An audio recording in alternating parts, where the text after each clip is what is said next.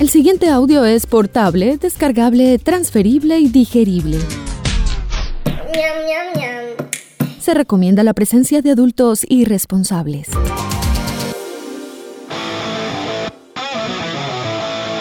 Este programa no contiene consejos para enriquecerse o hacerse famoso o fit sin hacer ningún esfuerzo.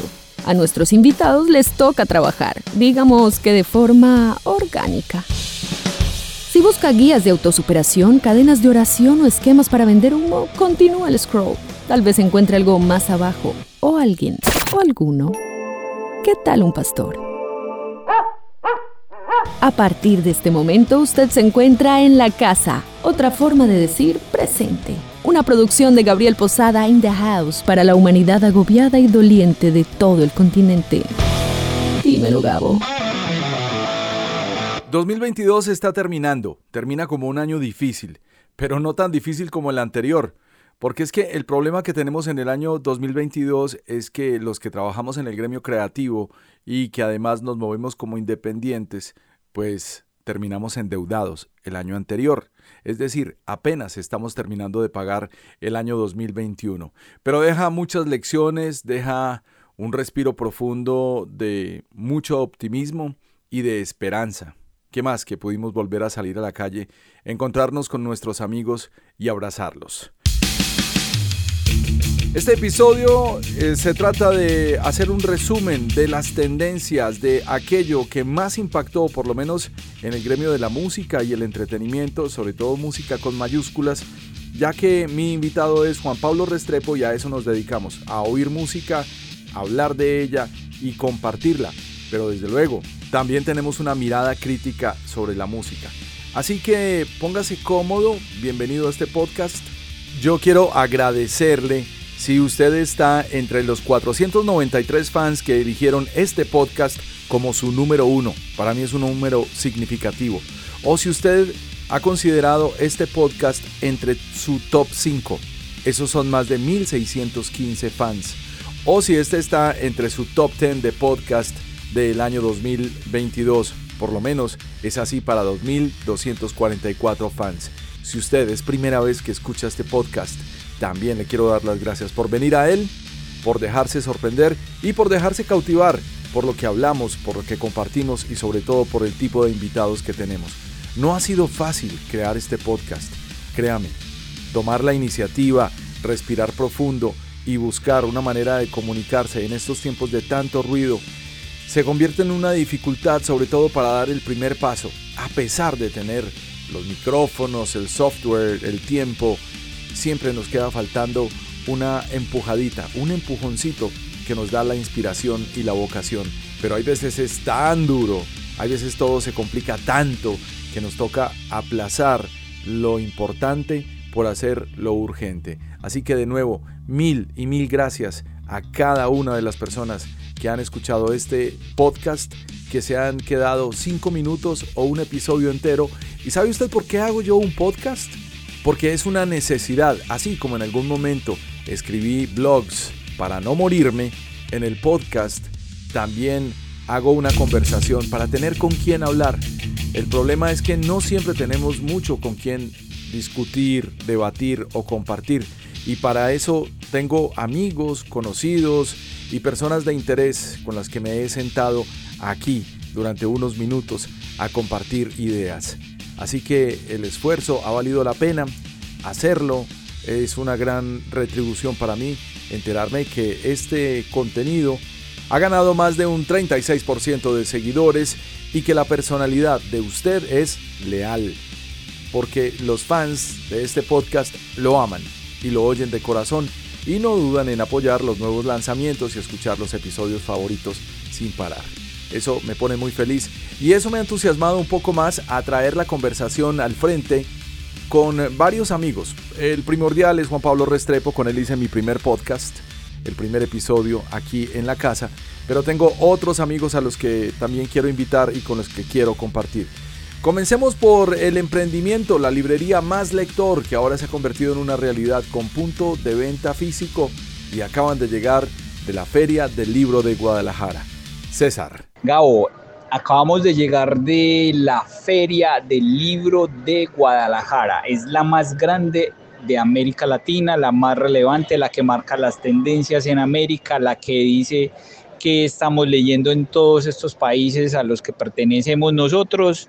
Eh, una experiencia profesión, primero personalmente la más bacana yo creo que, hemos podido vivir, al menos en mi caso pues como, como librero profesional, eh, creo que fuimos una, si no la única librería de acá de la ciudad de Medellín que, que con un esfuerzo muy grande estuvimos allá como emprendedores, aprendiendo, conocimos de todo, librerías impensables y muy bonitas, todas las editoriales, eh, empresas muy interesantes de distintas partes del mundo, las grandes editoriales, había de, desde China, Corea, Ecuador, Argentina, Brasil, obviamente México, Estados Unidos, España, aprendimos a negociar eh, todo lo que tiene que ver con temas de, libros. Eh, hay una tendencia muy interesante en México y los los jóvenes están leyendo demasiado. ¿no? Yo creí que era solamente por estos lados, porque a pesar de que muchos creen que los jóvenes no leen, pues resulta que,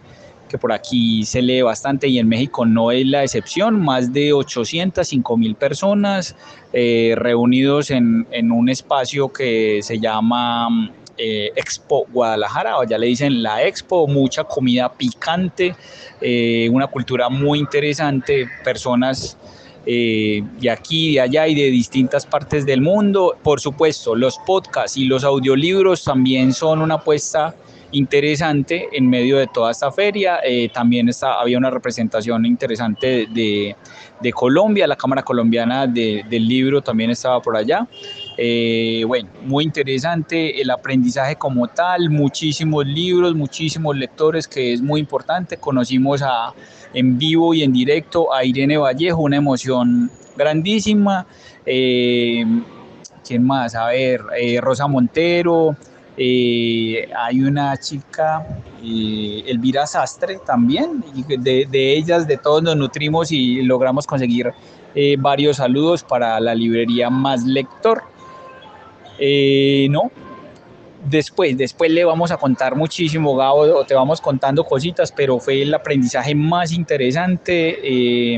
esperemos poder todo ese aprendizaje traducirlo a nuestra librería Más Lector que más que nuestra es la librería de ustedes y los invitamos al Parque Comercial Florida en el piso 2 para que ahorita en esta Navidad y durante todo el año encuentren aquí todos los libros infantiles para emprendedores, novelas, eh, negocios, eh, libros de literatura juvenil en general y aquí los vamos a esperar con los brazos abiertos para recomendarles, para que ustedes nos enseñen también, porque esto es un aprendizaje de lado y lado. Bueno, se me olvidó mencionar a Santiago Posteguillo, uno de los autores más importantes de, de las novelas históricas, eh, un español que nos encontramos allá.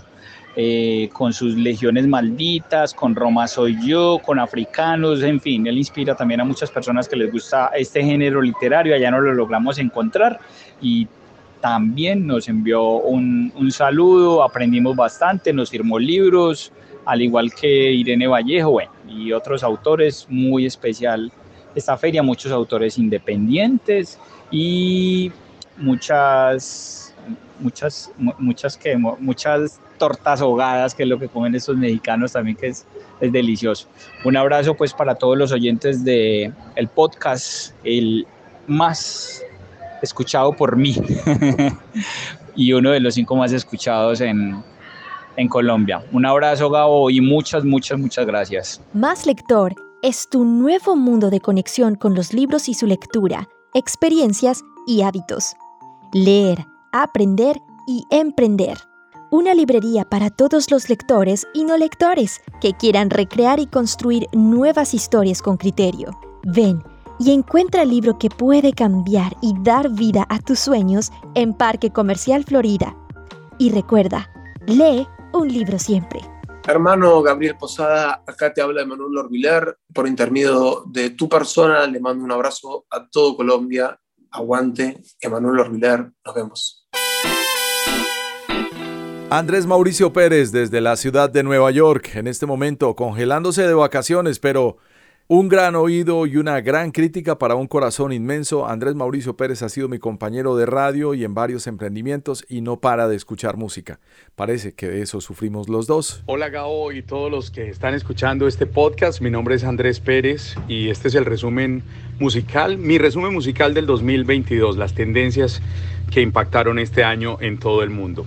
Comencemos con un artista inglés que se llama Harry Styles. Él estuvo en One Direction y tuvo un álbum este año, para mí, el álbum, si no es el, el, álbum del año, uno de los mejores álbumes del año, se llama Harry's House, y de ahí salió el himno que desde abril de este 2022 hasta la fecha ha sonado en todo el mundo. Acid Was es la canción, para mí, la canción del año en inglés, la más importante, de Harry Styles.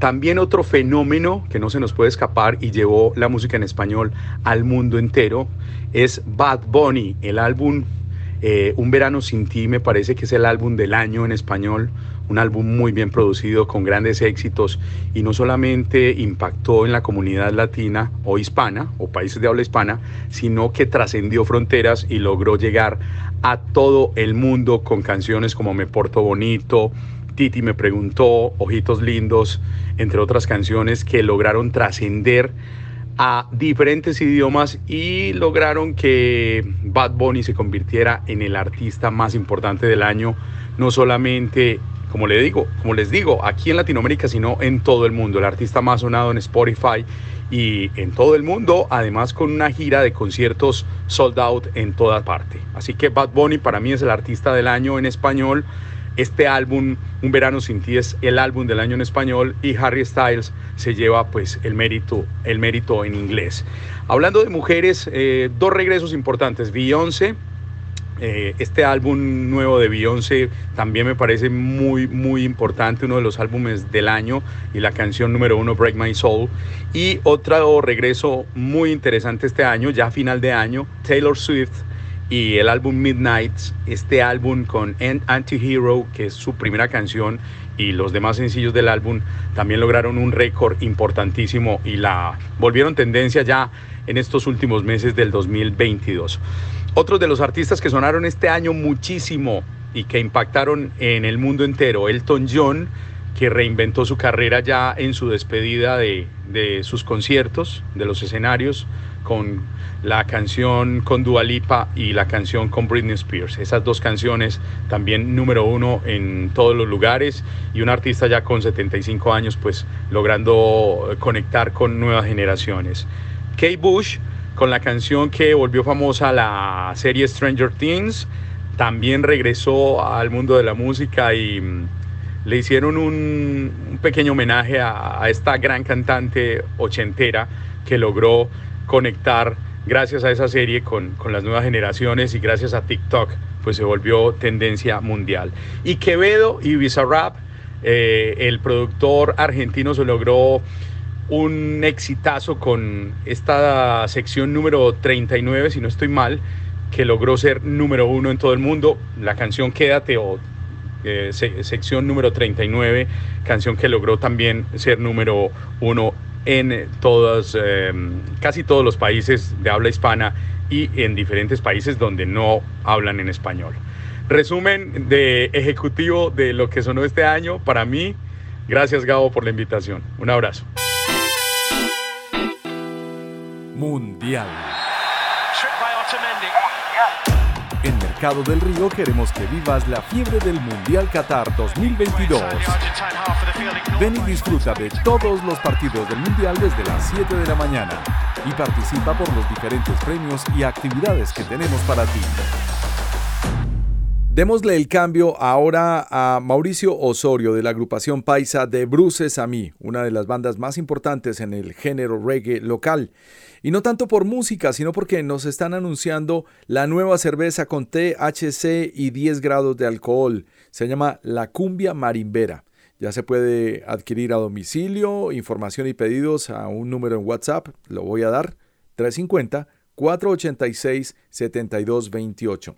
Así también están anunciando su nueva cerveza artesanal Mi Dulce Amor, una cerveza con miel. Con esta ya completan tres sabores los cuales usted puede adquirir en el área metropolitana de Medellín, en el celular 350-486-7228. Agréguelos y les habla vía WhatsApp. Bueno, un saludo ahí a toda la people que está conectada. Yo soy Mauricio Soria de Bruces a mí y les cuento que sacamos cerveza artesanal. Sacamos cerveza con tres sabores diferentes. Dos son de cannabis, una con CBD, otra con THC y sacamos una cerveza de miel. En San Andrés Islas, sobre la Avenida Providencia, un hotel se asoma al hermoso mar de los siete colores desde la ventana del restaurante y saluda su clima cálido desde el balcón. Se deleita con su exquisita gastronomía caribeña, más allá de la gran barrera coralina, donde miles de peces coloridos adornan el inmenso mar que define el paraíso que todos quieren visitar. Hotel Portofino Caribe en el pasaje peatonal, entre las tiendas y los restaurantes del centro y a un minuto de la playa. Hotel Portofino en San Andrés. Toda la diversión de la isla en un solo lugar.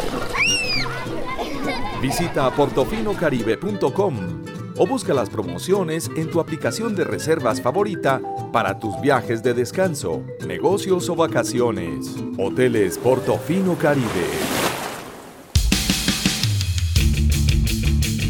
Y desde luego hay que darle gracias de nuevo a Portofino, nuestro hotel en San Andrés. Muchísimas gracias a la familia García por recibirnos cada vez que se nos ocurre pasar por allá.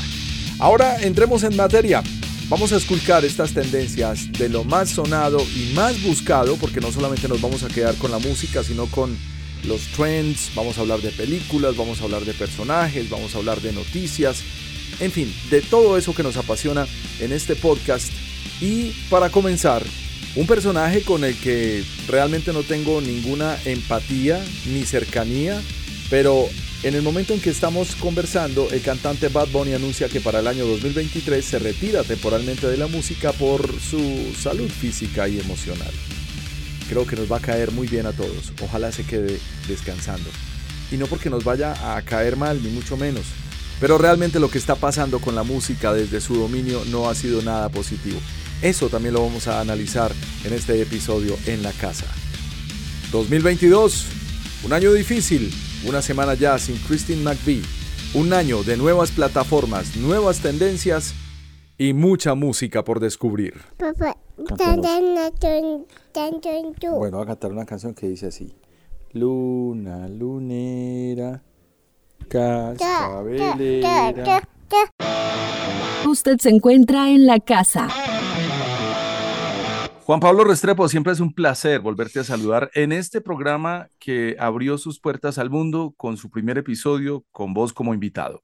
Hola Gabriel, buenos días. ¿Qué tal? Eh, bien, bien, muy Buenas tardes, noches a aquellos que nos escuchan en otros lugares del mundo. Nada, todo muy bien, todo muy bien es en serio que te quiero agradecer eh, ese primer episodio del podcast cuando yo estaba pensando como con qué salimos y yo le conté a Juan Pablo, hermano, tengo esta idea, me dijo, hagámoslo, y listo. Y de una, ese primer invitado, ahí lo van a encontrar en la página, en la casaradio.com. Juan, por cierto, hablando de, de podcast, quiero contarte que hice las métricas de este medio para este año 2022 y el rendimiento de un episodio grabado el año pasado en pandemia es impresionante.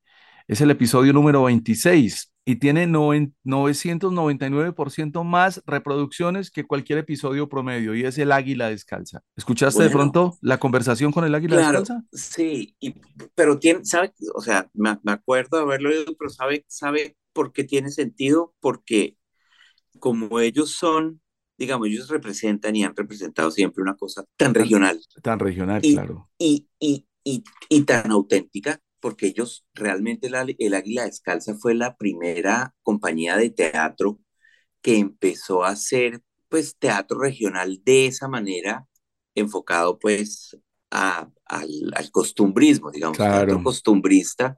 Hace 40 años. 40 pero, años. Pero teatro, teatro costumbrista, bueno, técnicamente ellos celebraron 30 el año pasado, pero eh, hace dos años, pero técnicamente eh, teatro costumbrista siempre ha habido en Medellín, siempre ha habido escenarios, siempre hubo personajes, pero no con esa proyección nacional e internacional. Claro, pero digamos, o sea, ¿a qué me refiero yo? A que ha sido con una visión de montaje teatral. Claro. ¿Se entiende? Sí, sí. Claro, o sea, uno tiene, Colombia pues tiene una tradición larguísima, Montecristo, eh, Emeterio y Felipe, todo, ¿sí me entiende? Todo, sí, claro. obviamente que eran, que eran, pues son, son propuestas eh, de entretenimiento y, de, y pues teatrales y de stand-up comedy, hoy se llamaría stand-up Mm. comedy. Eh, pero lo que montó, lo que tenía el Águila Descalza era pues además el desarrollo de personajes En la mezcla de todo. y todo. Sí, Costumbrismo, sí, sí. comedia, teatralidad.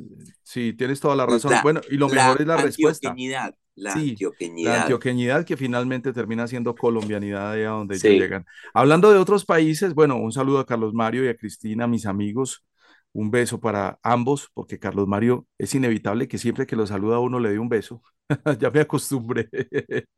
Eh, en otros países también han escuchado este podcast y el top 5 de países en donde se oye en la Casa de Radio son Argentina, México, Estados Unidos, España y desde luego el número uno sigue siendo local, aquí en Colombia, pero eso también demuestra un poco de a quién estamos hablando, Juan.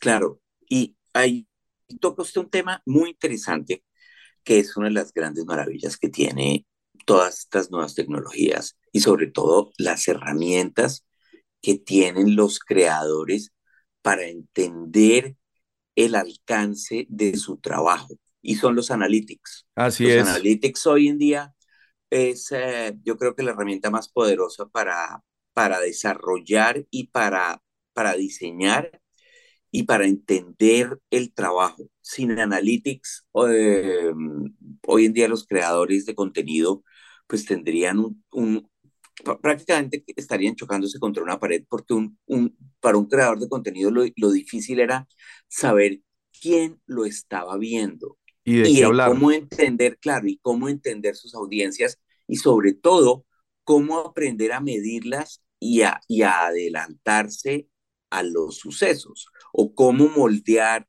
su contenido para esas audiencias. Claro. Y eso, y eso hoy en día es, pues es una herramienta invaluable para los creadores de contenido. Juan, hablando de herramientas, un paréntesis, es que estaba pensando esta mañana mientras me echaba el champú.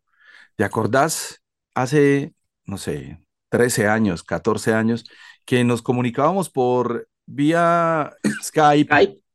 Y había, sí. y Skype tenía una aplicación guardada que le permitía a uno grabar escasos 20 minuticos. Y, y yo estaba sí. en búsqueda de una herramienta que nos permitiera eso, que virtualmente nos dejara grabar la conversación. Todo el tiempo que tuvo que pasar para que estas plataformas entendieran esto, ¿no? Claro, claro, pero pues eso tenía también un, un trasfondo muy, un poco más técnico y es el espacio.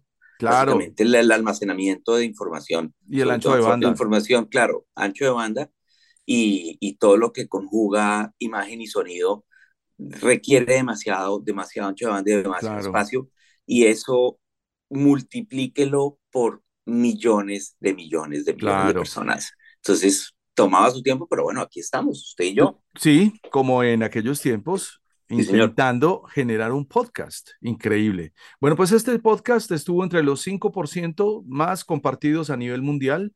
38% el enlace directo, 22% por WhatsApp, también lo comparten por Instagram, puedes creerlo, y por otras plataformas, incluyendo Facebook. ¿Y cómo son los oyentes de este programa? Pues eh, increíble.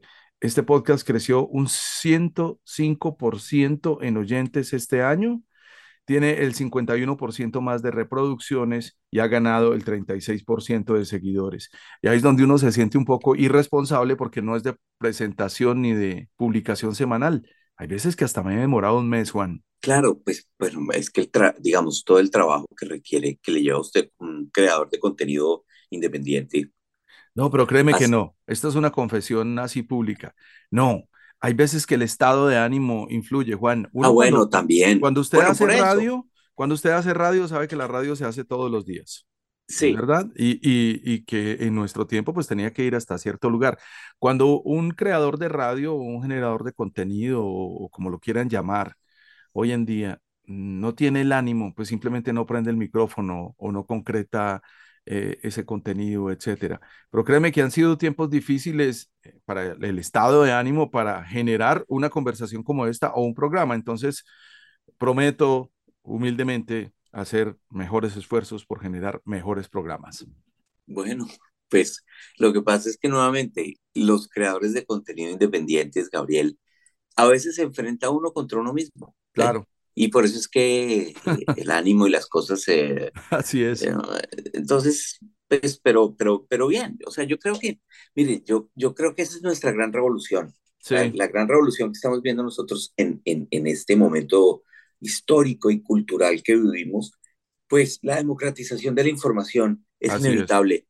Y, y, eso es una herramienta que, que, cada vez va siendo más, o sea, cada vez más gente se va, va entendiendo esto y la va asumiendo y la va utilizando en su propio beneficio, creando cosas, o sea, y compartiendo. Eso Así es. Bueno, pues Juan, le quiero dar las gracias a más de 1.600 fans que eligieron este podcast en su top 5 y a los 493 que lo eligieron de número uno. Son números muy chiquitos, hay veces que uno no necesita compararse con gente muy grande o con corporaciones, pero para mí estos números suman porque ha sido con esfuerzo la generación de esta conversación. Bueno, pues Gabriel, nada, yo lo felicito porque pues tener la disciplina y tener la, la, la, pues la constancia, básicamente. Gracias. La constancia para, para, para seguir avanzando y andando, eso es importante. Falta el tuyo, ¿no? Sí, ese. Falta el tuyo. Nos hemos reunido aquí para hablar mal, no, mentiras, nos hemos reunido aquí para conversar sobre las tendencias de fin de año, ya que una conversación telefónica y casi toda, toda nuestra vida, desde que te conozco, ha generado en, en torno a eso, a la conversación, al debate, a los datos, a los personajes, a las tendencias. Y hoy eh, decidimos traer esto al podcast porque paramos la conversación después de una hora y dijimos, no, tenemos es que grabarnos, hermano, porque estábamos debatiendo los resultados en tendencias de este último año y para mí un gran cuestionamiento que deja la industria de la música, y no solamente la música, sino la cultura, es un año en el número uno de un personaje tan particular y tan regular como Bad Bunny. Un personaje que ni siquiera sabía hablar, y que entiendo para mis oídos tampoco sabe cantar, pero Juan es el que defiende esas tendencias. Entonces, cuéntame por qué Juan Bad Bunny pasa un año y sigue siendo el número uno en álbumes, por ejemplo, en América Latina. ¿Estamos así de mal de música? No, o sea, yo creo que si nosotros estuviéramos en 1980, estaríamos discutiendo sobre lo que está pasando con Casey and the Sunshine Band. exactamente, o el sí, el declive, el declive y la degradación de la música disco y el impacto que tuvo en el pop. ¿Sabías que Casey and the Sunshine Band tuvieron el primer número uno de los ochentas? Please Don't Go. Bueno. inclusive una balada, ¿no? Venían del disco. Claro, entonces estaríamos hablando seguramente de lo que estaba pasando y que como el disco había erosionado la creatividad o había masificado y en fin, todo este tipo de cosas.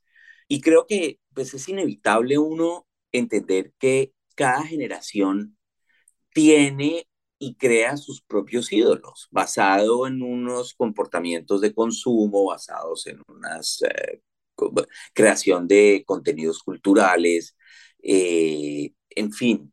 Y, y eso es lo que nos, mire, eso es lo, eso es lo que pasa, pero yo, por ejemplo, haciéndole seguimiento un poco a este tema de esta mañana, mire, los artistas con mayor número de seguidores en eh, TikTok o que más crecieron en TikTok en este año, por ejemplo, le voy a decir quiénes son. Hay tres latinos, digamos, tres hispanos comandando esta lista y son el número uno, Bad Bunny, obviamente número dos, Carol G, número tres, Rosalía, número cuatro fue Snoop Dogg, que es increíble porque, claro, pero porque es, pero Snoop Dogg es, como dirían, un perro viejo. Claro. ¿Se entiende? O sea, es muy viejo. Ya lleva años, años, años. Los otros le siguen Kim Loaiza, le sigue Doja Cat, eh, le sigue Billie Eilish, le sigue Shakira, otra otra eh, pues, artista colombiana ídolo, pero también su crecimiento en TikTok fue increíble. Sigue BTS y Blackpink. Mire, pero ahí vemos las tendencias muy claras. ¿Usted lo sigue? ¿Usted tiene cuenta de TikTok? ¿Sigue estos artistas? Yo sigo, yo los sigo, sí, yo sigo. Yo sigo, por ejemplo, a Snoop Dogg en Instagram y me muero de la risa porque todo lo que publica son, son casi que memes y chistes y, y, videos muy particulares, pocas intervenciones, ¿no? De él, de él. Yo, yo sigo, mire, yo TikTok lo uso para lo siguiente, me interesa entender las tendencias, qué está pasando, y lo uso para seguir a mucha gente que está haciendo, que está trabajando muy duro en eh, explicar todo el desarrollo que hay dentro del mercado digital, específicamente en música o en, y en general. Eh, entonces, eso lo uso más para, para conocimiento que para entretenimiento. Para lectura. Aunque también, claro, aunque también me divierto viendo pues, cosas. O sea, me pasa lo mismo. Pero, pero, salgo rapidito de ahí. Yo entro y busco una tendencia, busco un contenido y salgo de ahí porque tiene, es, es muy magnético y es, es, el hoyo negro. Sí, es impresionante. Acaba de salir un estudio, eh, bueno, la noticia, eh, hoy estamos grabando y esta noticia fue de ayer, estamos grabando el 8 de diciembre. El 7 de diciembre estaban em, publicando una noticia en los Estados Unidos de la posibilidad de que estado por estado empiecen a bloquear TikTok por aquello del compartimiento de información y de data de usuarios con el gobierno de China. Y, y el problema es que TikTok ya es altamente adictivo para los usuarios. Probablemente no pase nada en América Latina, pero ojo, que en Estados Unidos la idea no era solamente de Donald Trump de bloquearlos, sino que ahora también es de los gobiernos locales por estados. Bueno, Texas, Texas, específicamente ayer ya salió una resolución, el eh, Greg Abbott, el, gobernador del estado de Texas, ya prohibió que en ningún teléfono que sea o que haga parte, pues, de los teléfonos que son propiedad del gobierno de Texas, o sea, los teléfonos que le dan a los funcionarios y son pagados por el gobierno de Texas, puede estar instalada la aplicación de TikTok. Y eso tiene mucho sentido porque lo que hacen los cookies y, y, los robots y las herramientas de la aplicación es esculcar y copiar la información que usted tiene en su teléfono. Por eso mismo, mucha gente todavía tiene dudas si las aplicaciones será que nos escuchan o, leen nuestras búsquedas. Claro que sí, así es. Totalmente, pero, tiene sentido. Pero es más peligroso TikTok porque las está administrando gente que no tiene nada que ver con usted. Claro, en ese sentido sí, para mí tiene una, eso tiene, eso es, es, es, es difícil de entender eh, un poco por qué bloquear estas aplicaciones. Yo entiendo la, la parte, digamos, estratégica de, de seguridad nacional y de compartir la información, pero pues usted no puede pretender ser o representar un bloque eh, mm, digamos, un bloque ideológico que está por la libre empresa y el, y el, y el, eh, la, libertad de opinión, la libertad de opinión, todas esas cosas, claro. Y pretender, y pretender bloquear mm. las aplicaciones. ¿ve? Lo que pasa es que ese es el debate que estamos viendo. Dentro de 50 años eso ya estará resuelto. Pero yo sí te digo una cosa, Juan, lo tienen clarísimo los chinos con esta aplicación. Es la más descargada del mundo el último año. Totalmente, ¿no? Y, y, pues, o sea, y, y está arrastrando, digamos, está arrastrando el consumo de medios y está obligando prácticamente a todas las publicaciones tradicionales, todo lo que sea información, tiene que tener un componente, tiene que tener una página para TikTok, porque Inicialmente se pensaba que TikTok era una, pues, digamos, era una, eh, eh, eh, era una plataforma solamente para adolescentes. Hoy en día ya es como lo, digamos, lo que fue, sí, y lo que fue Facebook en su momento, claro. que ya cruzó todas las, todas, todas las audiencias. Todas las audiencias, y absolutamente. y, y, y, ya es estándar. Bueno, yo, yo, creo que nos merecemos inclusive una conversación completica con, con y sobre TikTok. Vamos a ver si encontramos a alguien de América Latina para que tengamos una conversación eh, sobre esa plataforma. Pero es muy interesante lo que está pasando ahí porque TikTok inclusive, eh, nos podemos quedar hablando horas, pero sí te dejo aquí este, esta inquietud en la cabeza rotando y es que TikTok también ha moderado y ha dado nueva forma a la manera en que la gente escucha música. Absolutamente. Hablando, de, digamos, hablando de, de artistas en TikTok, ¿usted quiere que le cuente quiénes son los 10 artistas con mayor ¿Más escuchados? número de sí, ¿Más más reproducidos? escuchados, más reproducidos Ah, bueno, y ojo que este a nivel también, global en TikTok? ellos, claro que sí, y ojo que ellos también están pensando como, como el- uno de los factores primordiales del contenido de TikTok es la música, también están pensando hacer su paralelo de plataforma musical. Y ojo ya que está. eso ya está, pero Sí, está ya, aprobada, eso ya, es un ya, proyecto, y está es un liberada. proyecto que ya está, no es, es yo creo que está en, mon- en espacio de, de Ensayo, prueba en beta. algunos países, sí, Prueba, en es- algunos países, sí, pero sí, eso ya es una, Bueno. pues ya, ya es lo que he oído yo y TikTok ha- Music. exacto.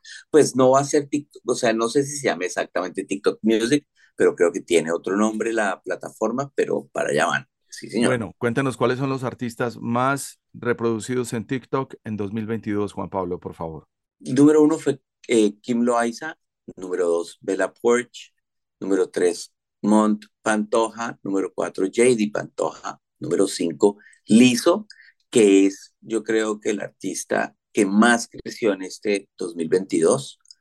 Número seis Ata Halintar, número siete Bad Bunny, número ocho Charlie Puth, número nueve Rosalía, que también la explosión eh, de Rosalía en este año fue increíble.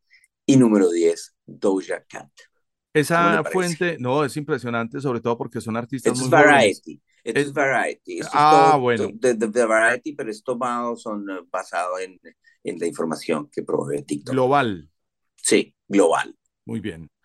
¿Cómo se llama de nuevo el artista más reproducido en TikTok? Kim Loaiza, ¿Quién es? mexicana. Kim Loaiza. ¿Qué Kim canta, Loaiza Juan? yo creo que es una, no, es una influencer. Ah, ahí es donde está la diferencia. Mire que el resto son, musicales. Bueno, menos las dos hermanitas que están de cuarta y quinta. ¿Ve? Pero sí, Pero ya llegamos a Ese- esas, a esas, a esas es una instancias. cantante, claro, claro. Pero Kim Loaiza es, es, eh, es cantante también. Ah, también. También Sí, es sí, sí, sí. cantante. Bueno, Juan, estábamos hablando, dejemos a TikTok de lado y, y- y sigamos hablando de lo tuyo, hablemos de reggaetón, hablemos de, hablemos de, de todo lo que ha cambiado en esta industria y, y por qué ahora los medios tradicionales la tienen más difícil para llamar la atención de un usuario. Pues hombre, lo que pasa es que él, es que él, a ver, dentro de, dentro de todo este, a ver, de- dentro de todo este esquema, nosotros que venimos un poco de la programación eh, musical, Claro. entendemos, entendemos que pues uno siempre lucha contra unos factores que son inevitables. Uno es el tiempo, y el tiempo tiene necesariamente, el día tiene 24 horas, eso no lo cambia nadie, y en esas 24 horas uno tiene que organizar una serie de, de, de obligaciones o de Claro. cada persona tiene que y el y la atención justamente la atención que le da la gente a tener el tiempo para poder ver redes sociales o dedicarle a las plataformas lo que sea es limitadísimo eso antes en otras épocas uno sabía que solo había que digamos que la torta se dividía entre muy pocas cosas, que era o ir a cine, o ir a un concierto, o sentarse a oír música, o comprarse un disco, o leer el periódico, o comprar un libro, o ver televisión, o videojuegos, digamos. Y eso un poco más. Hoy en día, súmele a eso Facebook, Instagram, TikTok, Twitter, Snapchat, ¿cuántas más? O sea, divida, divida un minuto Claro. de un minuto de su De vida atención. de atención Mm. en eso. Le deja segundos o fracciones de segundos para usted poder capturar la atención de la gente. O sea que esto también ha modificado la alta rotación en los medios de, de contenidos musicales, Juan. Es decir, eh, nosotros venimos de los noventas en donde el TSL o el Time Spent Listening, eh, es decir, el tiempo de exposición de un oyente de radio era de tres horas y se ha reducido a 45. Eso también entonces varía la, la alta rotación de la música, digamos, en una emisora Claro. musical. Claro, porque, porque usted necesariamente antes contaba con, había unos momentos específicos de audiencia, donde usted sabía que la gente entre, entre lo que se llamaba el prime time, todavía sigue existiendo, pero cada vez está más fraccionado, la gente estaba, usted contaba con la atención de la gente, sobre todo en horarios muy específicos de, de desplazamiento, por ejemplo. Usted sabía que la gente se movía de su casa entre las 6 de la mañana y las 9 de la mañana. O sea, ahí tenía tres horas que eran importantísimas porque la gente o, estaba entre su carro o estaba en el transporte público o, si me entiende, tenía ese espacio de atención que era prácticamente suyo. O sea, se dividía entre, no sé, todas las emisoras o todos los programas de televisión tenían su programación muy ajustada y muy enfocada en, eses, en esas tres horas para que la gente recibiera la mayor información en el menor tiempo posible. Y listo, esto era un poco, pero hoy en día eso ya no existe. Sobre todo, Juan, considere una cosa importante y es que antes usted necesitaba un dispositivo, un transistor o un televisor para consumir ese. Para que lo vieran. Hoy en día lo lleva en el bolsillo. Totalmente, totalmente.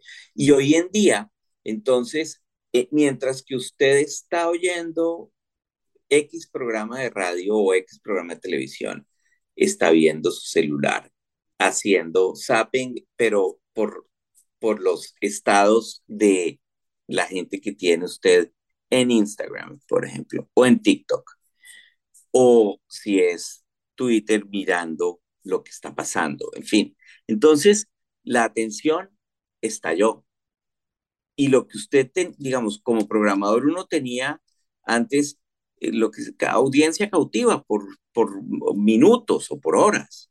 Ya eso no existe. Entonces, para que una canción al aire pueda tener impacto en un canal de videos, por ejemplo, usted ya no, usted necesita repetir esa canción muchas veces en muchos horarios del día diferentes para que la gente pueda, para que usted pueda asegurarse que alguien la ve. Y desde luego el... usuario oyente va a quedar mamado de que le repitan la misma canción ya no cada dos horas, sino cuestión de minutos.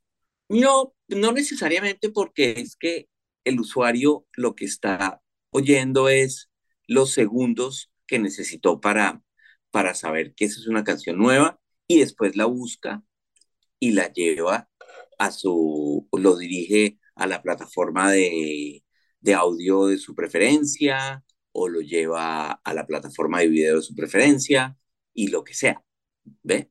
Mm. Pero, pero entonces capturar la audiencia hoy en día es, es mucho más difícil, sobre todo capturar la atención, pues. Aún en la vida real, es que ni siquiera de medios, Juan. Vaya, trate de hablar con un adolescente con el teléfono en la mano. Lo reto. No.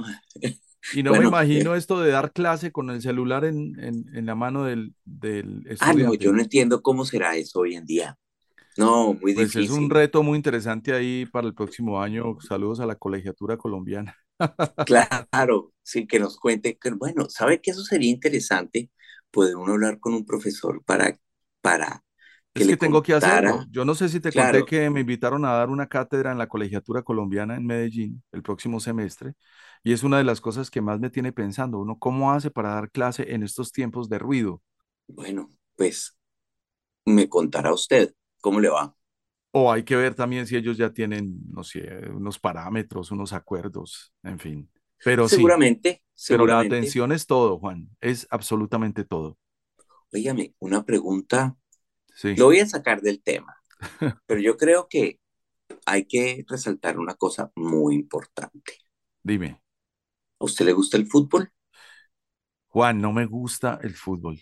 Ni cinco. Bueno, pero no le voy a hablar del mundial. Pero es imposible. Pero es imposible. No, no uno... del mundial. No, pero escúchame, pero es imposible uno sustraerse ya eh, ejerciendo periodismo, no encontrarse los titulares, no saber un resultado o no enterarse de que el Deportivo Pereira es el nuevo campeón bueno, del torneo colombiano. Por favor. Venciendo... Usted y yo tenemos un amigo mutuo que Ajá. debe estar celebrando mucho. ¿Será el Pecoso? ¿Será el Pecoso? Saludos yo creo el... que sí. Para el Pecosín sí. en Pereirita, ¿no? Ya anoche le escribí al hombre y, y respondió una sola palabra. Eso, con signo de admiración. Estaba feliz. Claro, primera estrella del Deportivo Pereira. Muy bien. Tantos años. Bueno, pero dejamos de lado el, fútbol, o también nos vamos a meter en esa tendencia, porque este año es uno de los asuntos más buscados en Google Trends. Digamos que para eso están las, para eso están estas herramientas y sí. Aunque sabe que yo estuve, estuve intentando encontrar información de cuáles son las canciones que más estaban tocando durante el mundial. Pero no encontré, no, no, no, no, no encontré la información. Ah, no la encontré. Pero está interesante. sí, porque el claro. mundial y fútbol siempre serán un matrimonio. Aunque este es un mundial en donde a esta altura, esto me pregunta, ¿cuál es la canción oficial del, del mundial? Y no tengo idea. No, no porque ya eso, eso es nuevamente, eso es otra de las cosas que han cambiado. Sí. Ya no existe. Waka Waka. sí, ya no existe Waka Waka. No. Ya murió no. Waka Waka. O o, o sea, yo me acuerdo, Gianna To be number one. Gianna Nannini en, eh, para el Mundial de Italia. Mm. Eh, en fin, canciones que fueron, canciones que fueron la Copa de la Vida. Por ejemplo. O sea, ese tipo de canciones que, que, que pues que se volvían de inmediato éxitos radiales, ya eso no lo tenemos, por ejemplo. Juan, no te puedo creer que unos premios tan interesantes como los American Music Awards, que pasaron hace menos de un mes, y uno ya no tiene ni siquiera la curiosidad de ir a oír la lista a ver quién quedó. Y, de ahí para abajo, arranque de mirar premios de... Esta semana entregan, por ejemplo, el Heroes de CNN o los People's Choice Awards de, eh, de la revista People, o qué diremos de un premio MTV. ¿Qué tanto ha cambiado esto también? Yo creo que todo esto es un reflejo de, nuevamente, una señal del cambio de, del tiempo, de los tiempos y del consumo, de, de, refleja el consumo de la gente, donde pues lo importante de todas estas, eh, de, de, todos estos premios era la ceremonia, era lo que sucedía ese día, quiénes iban, cómo iban vestidos, qué iban a cantar o qué, quién iba a animar, sobre todo, en fin. Un recuerdo, ¿sabes qué? Un recuerdo local en Medellín que, que, acaba de, acabas de describir muy bien en tus palabras eran los premios Hétores, que eran el fenómeno más importante mediático en Medellín, Colombia. Y ya no hay ni señales. Como todos los premios han pasado o han cumplido su ciclo y, y uno hoy en día ya no se entera ni quién va a ser el presentador, que era tema de discusión por semanas antes y después de digamos, ¿qué iría, qué iría a salir X presentador en, por darle un ejemplo, en los Oscars, cuando, cuando lo conducía un tipo como Billy Crystal. Como Billy que Crystal, era, claro. Que era, que era un suceso. O sea, uno pensar en con qué, qué chistes iba a hacer Billy Crystal o de quién iba a hablar. Y eso era tema de conversación obligado y todos los medios importantes tenían que ver con eso. Hoy en día ya no sucede eso, a menos de que haya un escándalo como la cachetada famosa durante los Oscars de mm, Will Smith. De Will por Smith. cierto, exactamente. Aseguraríamos que esa cachetada acabó también con su carrera. Yo creo que sí puede ser una, o mejor dicho, el, el trabajo de, de volver su imagen a lo que era va a ser largo. Uf, no, no. Va a ser largo. Es que la cachetada fue. imagen muy grande. La cachetada fue finalmente a, él, a, su carrera, al premio que le estaban entregando, a todo. A, todo lo que había hecho. Eh, es una lástima, es una verdadera lástima. Un saludo para Will Smith, que nos debe estar escuchando en Ibagué. Claro, con, con Mark Anthony. Ah, con Mar Anthony, aquí dicen es Mar Anthony, con tilde la sí. Mar Anthony. Sí, sí, sí, sí, sí, sí, sí, sí, sí, con la camiseta de Colombia puesta y todo. Pero bueno, entonces los premios, los premios son, pues, bueno. es, er, era, era la señal de una época, de una época que se ha ido dejando atrás, pero, o sin embargo, pues siguen existiendo. Y por ejemplo, yo le digo, tenemos los, digamos, tenemos lo, lo que sucedió en los People's Choice Awards, que pues finalmente es lo que son los premios que definen lo que la audiencia americana escogió durante este año. En términos de entretenimiento general, no necesariamente música, que es lo que nos apasiona a nosotros. Pero es que mira, antes de que lo sueltes, mira, por ejemplo, lo que nos acabas de mencionar de TikTok, cómo ya se mezclan músicos con influencers. Sí, bueno, digamos, es una figura que también ha existido un poco siempre, porque cuántos actores no se quisieron volver cantantes, la mayoría con poco éxito, otros sí lo lograron, pero siempre ha existido esa, digamos, esa doble, ese doble rol entre o cantantes que quisieron ser actores y algunos nunca lo lograron, pero pues, digamos, son esas estrategias de mercadeo para aprovechar el éxito en un, en, en, en un tipo de trabajo para, para trasladarlo a, otro, a otra rama, pues, dentro, del, de, dentro de la industria del entretenimiento. Claro. Pero, pues, mire, le voy a decir una cosa. Hablábamos de Lizo. Pues Lizo fue la campeona de la audiencia en términos, digamos, en la industria de la música este año en los People's Choice Awards. Hay que entender por qué, ¿no? Tiene todos los elementos para, para ser visible en estos tiempos, además de su talento. Lo primero es que tiene un nuevo disco. Sí. Segundo, es una mujer obesa que no se preocupa por su imagen ni por dar otra, otra imagen eh, a lo que estamos acostumbrados, ¿no? Sí. Tercero, es negra. Ahí suman las minorías. Y cuarto, tiene una gran empatía con la audiencia gay. Totalmente.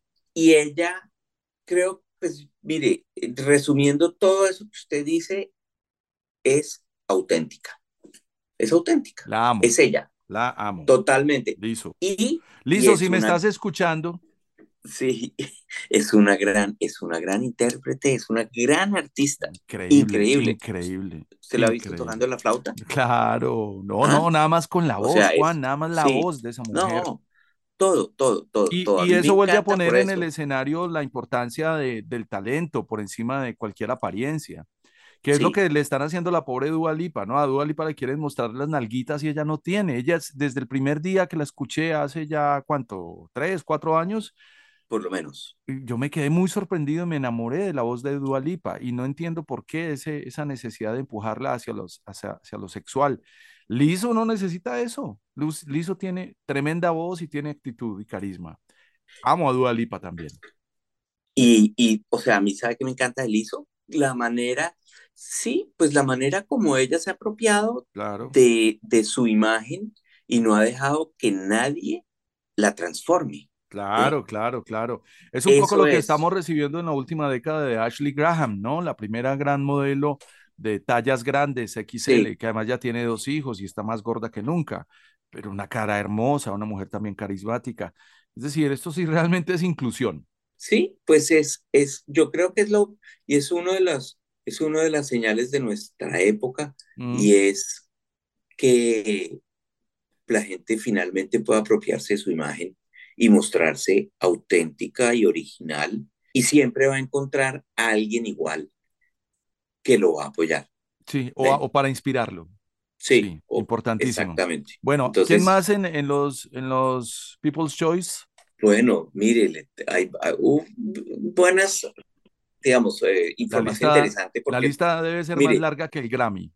Mire, la, la película del 2022 fue el Doctor Strange in the eh, Multiverse of Madness. Yo no la vi. No, no, no. No. Creo que pasé por ahí. A ver, mi- miremos qué tan desconectados estamos. Sí, eso ya La- también la refleja un poco comedia- el quinto piso en el que estamos, ¿no? Sí, la comedia del 2022, The Adam Project. Eh, cine, desde luego. Sí, Sí. sí, sí, sí. No, Película de acción, Top Gun. la vi. No, la vi, la vi. Me No, gustó. Me pareció No. chévere.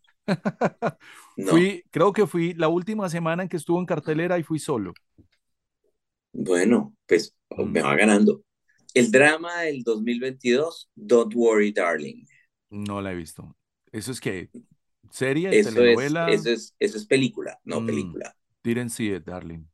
El actor, o las, digamos, eh, sí, el, el actor masculino del año fue Chris Hemsworth. Bueno, en Bueno, fin, le Otro puedo tener, superhéroe. sí, No, parémoslo ahí, eh, parémoslo ahí. Pasemos a, no sé. pasemos Bueno, a otra plataforma. show.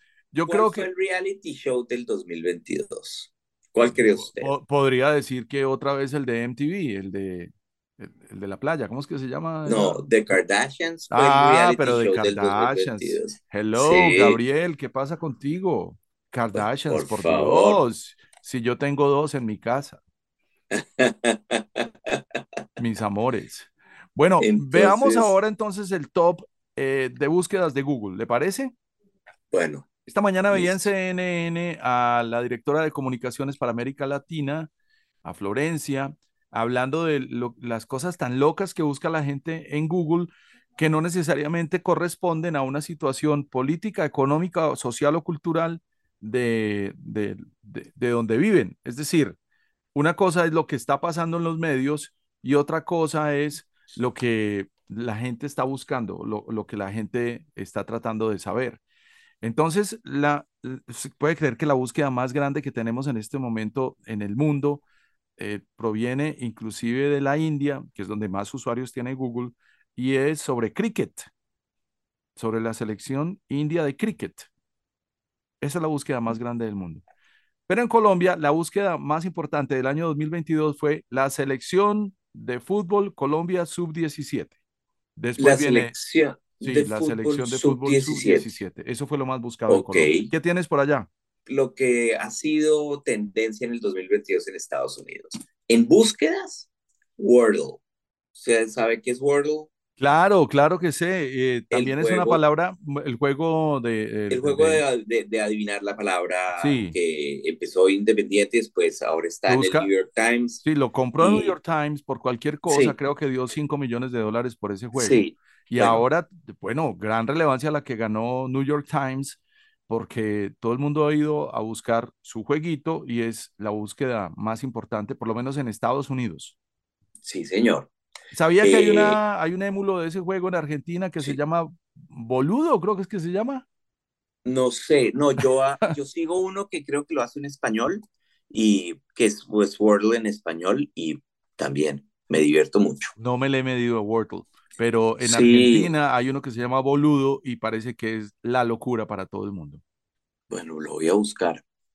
¿Qué otras cosas fueron tendencia en el 2022 en Estados Unidos? Bueno, obviamente los resultados de las elecciones. La muerte de la reina Elizabeth fue tendencia aquí. Mira que la gran diferencia en el idioma es entre Elizabeth e Isabel, que es como se habla, como se le llama en, en español, ¿no? Bueno, la reina Isabel, exactamente, perdón tiene toda la razón. No, pero no es eh, por corregirte, sino que, que mira la diferencia, mira, mira, la diferencia que mucha gente tú le dices en español, reina Elizabeth, y no tienen ni idea, pero hablas de la reina Isabel. Sí, la Yo discutía eso con Néstor Armando Alzate, un periodista eh, cultural, historiador de la ciudad, y me decía, eso no tiene ningún problema porque es historia. Yo creo que sí es un gran problema a la hora, por ejemplo, de hacer una búsqueda. Claro, porque si o sea, porque si usted no tiene claro que son la misma persona, Elizabeth e Isabel, de pronto piensa que están hablando de otra persona, ¿se entiende?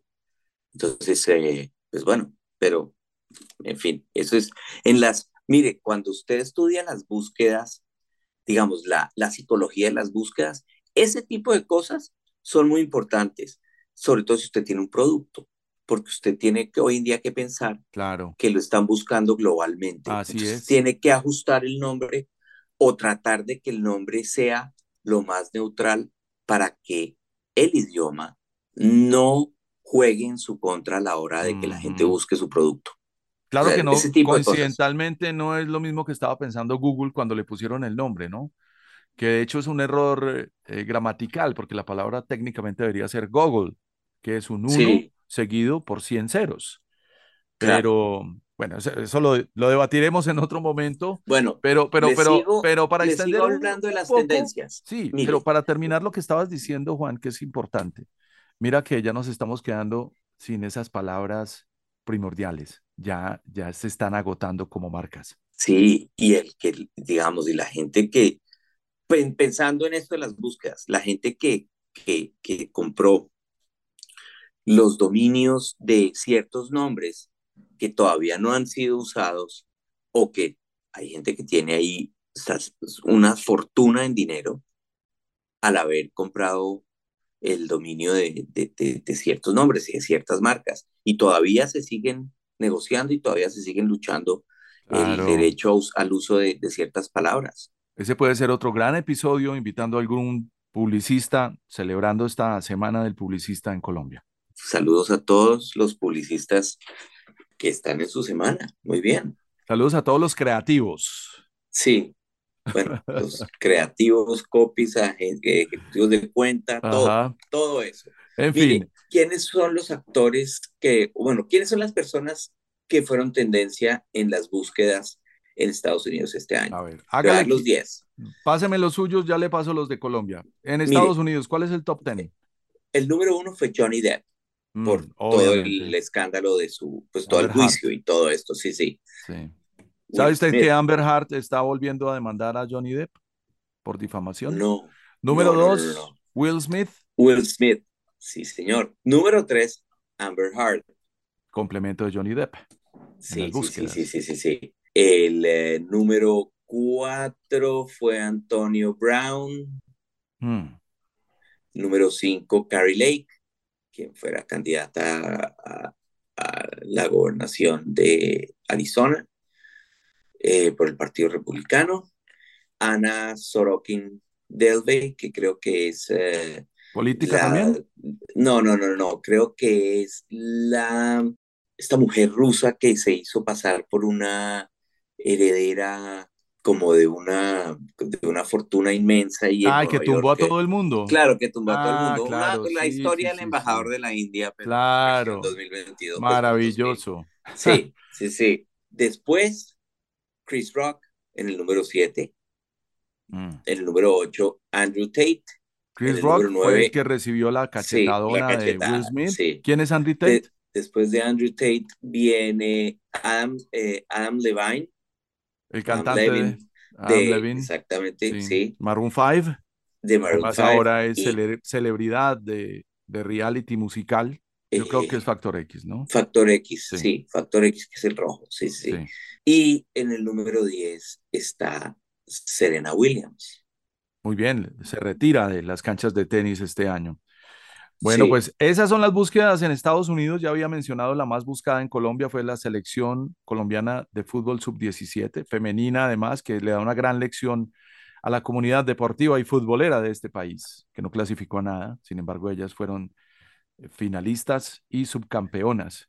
La segunda búsqueda más grande es Cine Colombia. La gente va a Google a buscar Cine Colombia y, y ¿sabe qué? Ya lo tienen tan claro que la gente está buscando así, que hay una página que se llama colombia.com redireccionando cualquier búsqueda hacia allá. Una oportunidad increíble la que tienen las marcas ahí en los motores de búsqueda, obviamente para competir las salas de cine.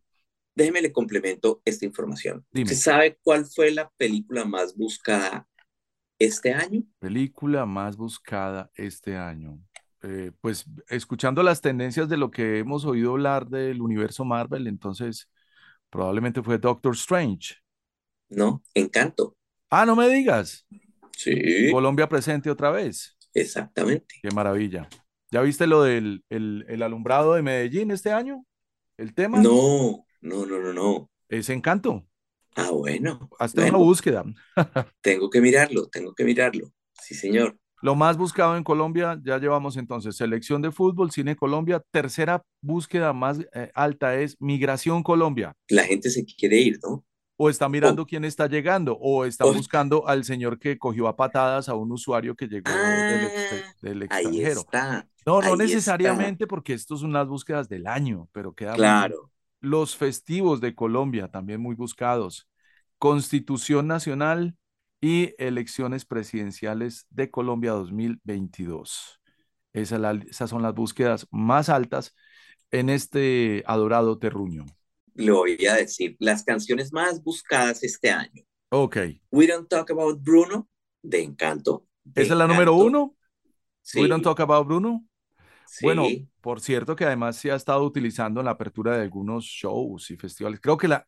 Ah, ¿no la cantaron en, en, en la entrega del Oscar? En fin, no sabría por ahí ha estado en todas partes. Sí, en la tercera canción más buscada es Jiggle Jiggle de Duke and Jones and Louis eh, Thoreau. Está On Holly de Sam Smith y Kim Petras, que es una de las canciones más importantes del año, sin duda.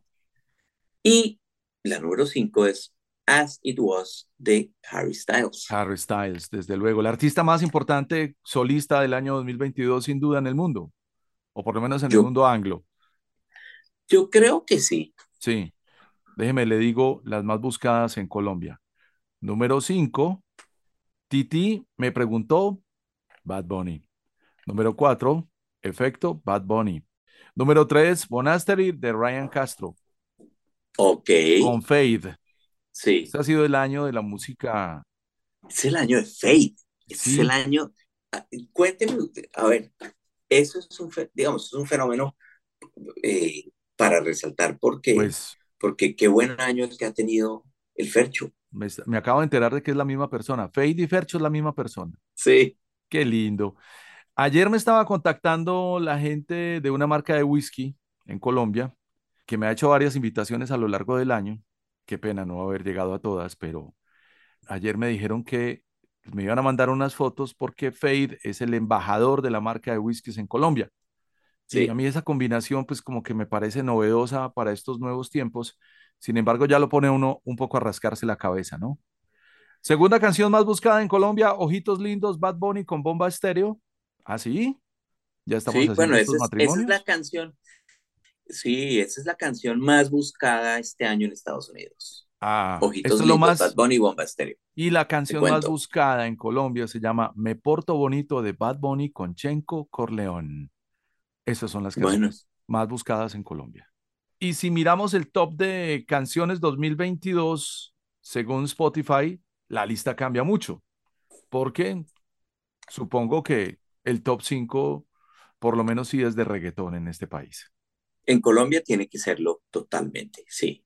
Pues, Pues, estaba viendo el reporte de canciones más sonadas, por lo menos de monitoreo musical, y ni siquiera el top 5, el top 20 es de reggaetón. Ahora, con una gran excepción, por ahí un par de canciones, una de Carlos Vives y otra de música de despecho o popular, que mire, llamamos hoy. le tengo, le tengo un dato divertido.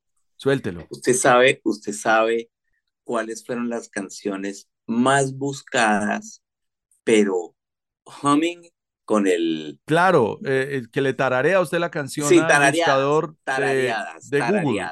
¿En Sí, qué plataforma es eso? ¿Google también? Eso es Google, sí, señor. Le tengo el top 5. Nunca la, primera- he usado. La Nunca. primera canción es Everybody de los Backstreet Boys, que está en muchos comerciales, entonces yo creo que, eh, y bueno, y, Oh, y el Dios. comercial parte de el tarareo, entonces está la segunda es Never Gonna Give You Up de Rick Astley, que cumplió años este año. imagínese, el tiempo pasa. ¿Ya escuchó la Eh. versión de Smash Mouth de Never Gonna Give You Up? No, Ahí no, le dejo no, tarea. no. Qué buena Bueno, versión. sí, usted es muy noventero. Digamos que protagonista. La tercera canción es We Don't Talk About Bruno. La cuarta es Enemy de Imagine Dragons. Y la quinta es Seven Nation Army de los White Stripes. Las Qué canciones particular. más tarareadas en Google. Muy particular porque traen, no necesariamente son canciones nuevas, traen muchas canciones del pasado, por lo menos tres en esa búsqueda.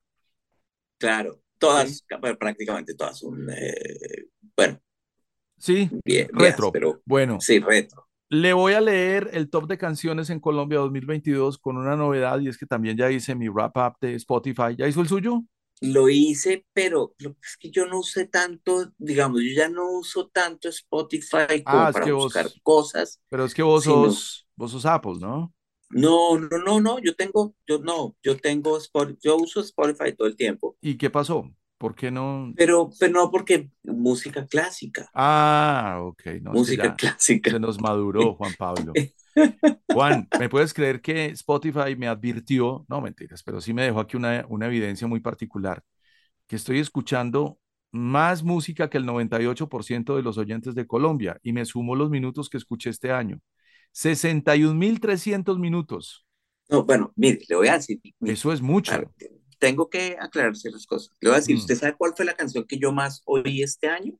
Mm, debe ser un clásico, No, ¿no? Despechada de Rosalía. ¿Y por qué le Me gusta tanto? un- porque creo que es una canción, a ver, que Rosalía haya retomado el merengue de Sí. esa manera y lo haya adaptado a su música, me parece que fue, o sea, es una canción perfectamente funcional para una fiesta. Mm. Y es una canción muy, pues que se identifica muy fácil con la audiencia. Sí. Entonces, me pareció un hit total. Maravilloso. Y la segunda canción más escuchada por mí mm. fue Rocketman de Elton John. Wow. Volviste después de Dua Lipa Rocketman, porque todos terminamos en eso, volviendo a escuchar la original.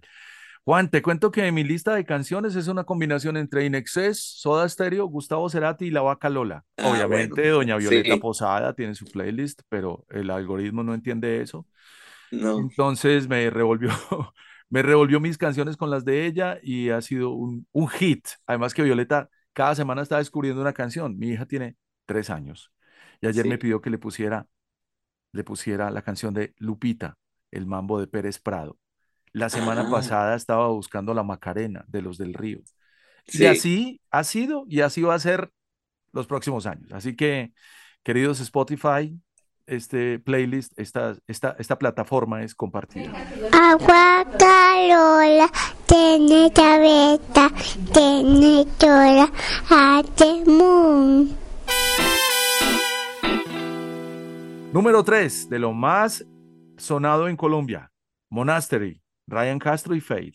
Número dos, Ojitos Lindos, Bad Bunny y Bomba Estéreo.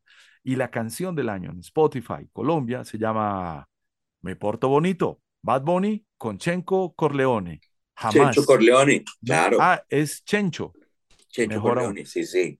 Chencho Corleone, jamás la he escuchado. Eso es lo más sonado en nuestro país, Juan Pablo. Los tiempos, los tiempos cambian y las audiencias cambian, Gabriel. Y así como ciertas culturas se merecen sus políticos, también nos merecemos nuestros artistas. Le voy a, le voy a, la búsqueda de, mire, la búsqueda de, de boletas para comprar mm. en, en, en, en, Google. De etiquetes, déjeme adivinarle. Porque es que hagamos un análisis importante. Este año se les desfondó el mundo y nunca lo pensaron que fuera a pasar con Taylor Swift. Es decir, lo que vayas a decir ahí para nosotros tiene un antes y un después de Taylor Swift. Nunca contábamos con que cuando se liberaran las boletas también intervinieran los bots a través de las plataformas en Internet. Y eso va a cambiar completamente el comportamiento. Ahora, la manera como se han encarecido las boletas para bandas como Metallica, que viene de gira en Europa y, y obviamente va a pasar por Sudamérica, y la misma Taylor Swift. Así que hay un antes y un después para eso, Juan. Cuéntanos. Tiquetes. Disneyland Tickets fue... Lo más buscado. Sí. Porque por la reapertura de Disney, claro, después de la pandemia. Claro. Después, número dos, tiquetes para ver a Bad Bunny. En los países en donde se presentó, qué gran fenómeno, qué locura y cómo se agotaron de rápido. Esto es en Estados Unidos, pues todas estas búsquedas. Ah, bueno, no, porque también pasó. Porque también pasó en Puerto Rico y pasó en Colombia. Las boletas fueron en instantes. Taylor Swift búsquedas para sus conciertos. Claro, lo que te digo. Después, tiquetes para ver a los Phillies. Y mm. por último, tiquetes para ver a Blink 182. Qué locura Blink 182, ¿no? Que alcanza a permear a Colombia como titulares del Festival Stereo Picnic. Maravilloso ese regreso.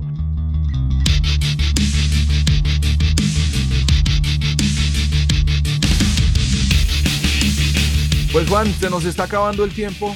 Yo creo que tenemos que hacer una pausa para volver a hablar, porque todas estas tendencias son importantes y me gusta discutirlas y debatirlas con un hombre de radio, de medios y de música, programador, talentoso, curioso y ante todo muy estudioso, Juan Pablo Restrepo. Todavía podemos decir que desde HTV en la ciudad de Miami. Sí, señor. Ah, bueno, saludos a la gente que ve, escucha y programa HTV. ¿Quién es tu voiceover actualmente? Teníamos un, el voiceover de siempre que era un dominicano. Sí. Eh, Tremenda voz. sí, hoy en día no sé quién sea. La verdad, le perdí el rastro. Bueno, pero un saludo para toda la gente que produce y que ve HTV. Juan, recomendaciones antes de despedirnos. Que la gente disfrute la vida. Esa es mi única recomendación. Hombre, Sabemos que no fue un año fácil para ti ni para tu familia, así que te mando un fuerte abrazo de parte de mi audiencia desde Medellín, Colombia, para la familia Restrepo para Pedro y para tu esposa en la ciudad de Miami? Una última recomendación. ¿Sabe qué? Sí. Un libro. Un libro. Suelta. Se llama Sweet Dreams, la historia de los New Romantics, de Wow. Dylan Jones. Un libro fantástico. Musical, desde sobre- luego. Sí, claro, musical, sobre el movimiento de los New Romantics, desde 1975 hasta 1985. Está muy interesante. Es buenísimo. Habrá que buscarlo. Excelente, Lo estás leyendo y excelente. es tremendo bloque. ¿Lo estás leyendo en inglés o en español? Lo estoy leyendo en inglés y es, y es un libro que está hecho por años, digamos, pero con extractos de entrevistas a mucha gente y testimonios, pues, de todos los actores y todos los personajes y todos los artistas que Ahí podemos incluir hicieron? a Spandu Ballet, Rick Astley, todo. los Rick Eurythmics, no, ¿no? Rick Astley Bueno, no, realmente llegó como al final, ¿no? sí, pero sí está Spandu Ballet. Duran, Sí. Spandau Ballet, eh, Culture Club, New Order, Toda la onda del New Wave. Aunque no Sí. necesariamente todos los New Wave eran New Romantics. No, Juan Pablo, no, no, no. Como siempre, una delicia conversar con vos y nos quedamos gracias, Gabriel. debiendo. Bueno, un saludo a toda su audiencia. Feliz Navidad y feliz año para todo el mundo. Igualmente para ti, Juan Pablo Restrepo, desde la ciudad de Miami, hoy en la casa. Gracias. Sabemos que hay una explosión sonora en la nube. Ahora todos tienen un podcast. Y ya que estamos en sintonía, visita en lacasaradio.com para que escuches las conversaciones más inesperadas sobre música, entretenimiento, tecnología y ciudad con Gabriel Posada. Había ejercido de alcalde, de concejal, de diputado, de gobernador, siempre por voluntad mía, no por nombramiento. Y no me había metido en la radio. Pues me aventé. Ese entretenimiento está girando en torno a la digitalización de la vida y precisamente ha llegado a impactar tanto que se está hablando en el mundo de un nuevo modelo de educación que es el edutainment. Aproximadamente desde ese momento empecé a hacer radio universitaria en Altair, la emisora digital de la Universidad de Antioquia, luego con Haga la U. En un podcast con experiencia radial, disponible en tu plataforma favorita, portable, descargable, transferible y digerible. En lacasaradio.com, otra forma de decir presente.